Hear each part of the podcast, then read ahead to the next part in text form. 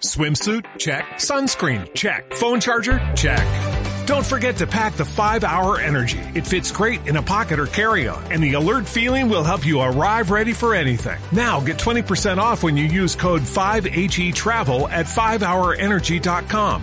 Expires April 30th. One time use only. Not valid with other discounts. Remember, visit 5hourenergy.com and use code 5HE Travel to save 20%.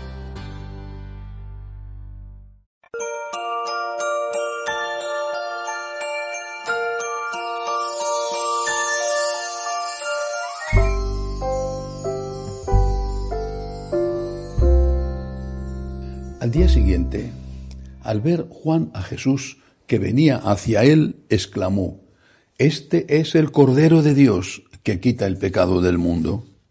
Este es aquel de quien yo dije, Tras de mí viene un hombre que está por delante de mí porque existía antes que yo. Yo no lo conocía, pero he salido a bautizar con agua para que sea manifestado a Israel. Y Juan dio testimonio diciendo, He contemplado al Espíritu que bajaba del cielo como una paloma y se posó sobre él. Yo no lo conocía, pero el que me envió a bautizar con agua me dijo, Aquel sobre quien veas bajar el Espíritu y posarse sobre él, ese es el que bautiza con Espíritu Santo. Y yo lo he visto y he dado testimonio de que este es el Hijo de Dios. Palabra del Señor. Durante miles de años, mucho antes del cristianismo, desde el origen de la humanidad, y ahí están las pruebas arqueológicas eh, eh, antes de la edad de piedra, cuando los hombres enterraban de una forma determinada a sus muertos, por ejemplo, mirando al sol naciente o mirando al sol poniente, porque pensaban que creían que había vida eterna. Cuando les enterraban con algunos objetos valiosos, porque pensaban que en la vida eterna les iban a ser útiles. El hombre ha creído en la vida eterna, el hombre cree en la vida eterna. Pero nosotros, los católicos, no solo creemos, sino que sabemos. Hay vida eterna. Y lo sabemos porque Cristo ha resucitado. Y eso es un hecho histórico, un hecho que tiene testigos que dieron la vida por testificar que efectivamente Cristo había resucitado. Y eso a ellos les cambió la vida y pasaron de ser cobardes, traidores incluso, a ser fervientes seguidores de aquel que había resucitado. ¿Por qué digo esto?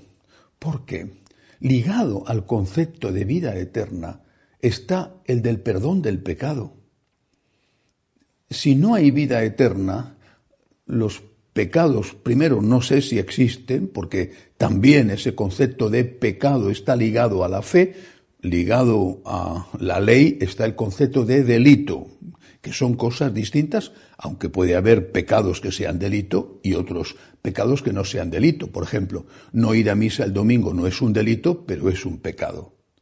El concepto de pecado está ligado a la fe y está ligado a la vida eterna, además en cualquier religión, de una manera o de otra.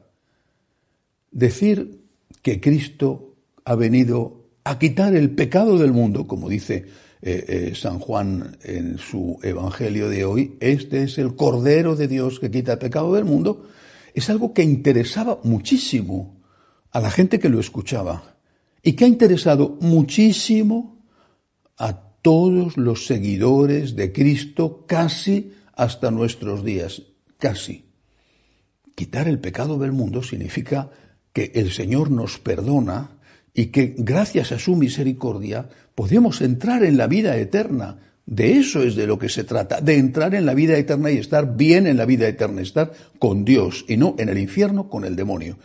Y es lo más si es importante que te quiten, que te curen una enfermedad que te va a dar unos cuantos años más de vida o unos cuantos meses, si es importante que te den de comer, que te va a dar unas horas de paz en tu estómago, porque tendrás dentro de un rato que de nuevo hambre, si eso es importante, es muchísimo más importante que te permitan vivir eternamente con Dios, porque de verdad hay vida eterna.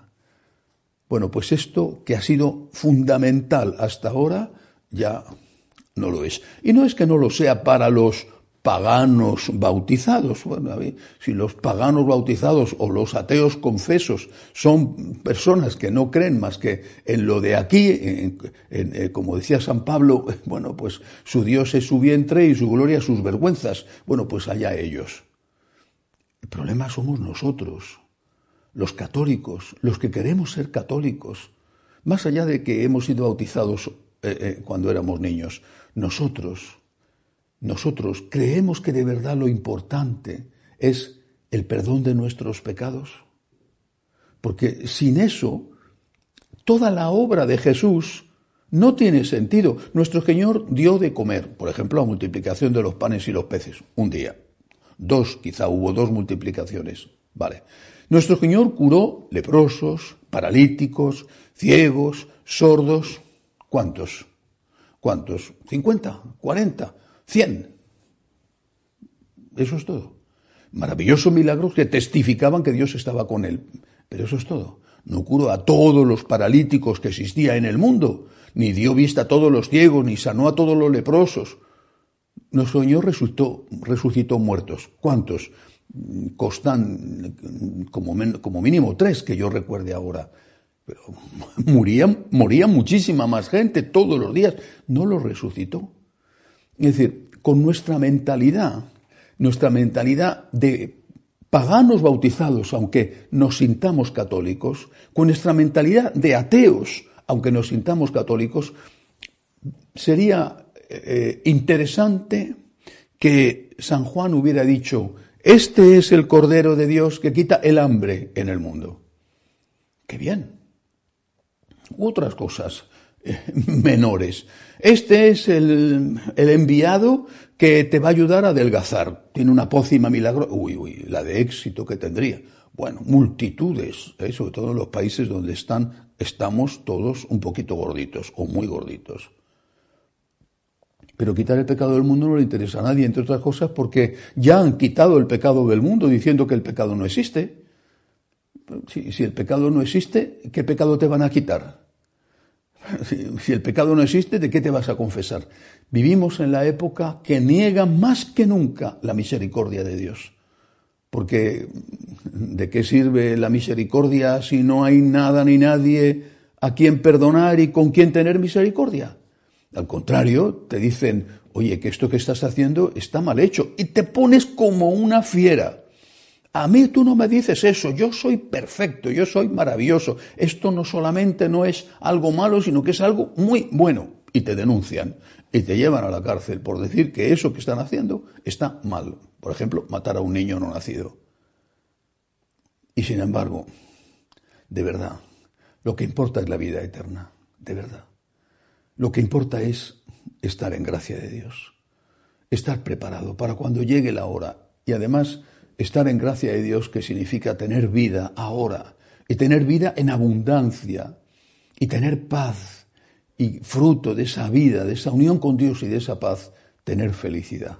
Solo Cristo nos da la paz, solo Cristo nos da la vida, solo Cristo nos puede hacer felices y llenar nuestro corazón.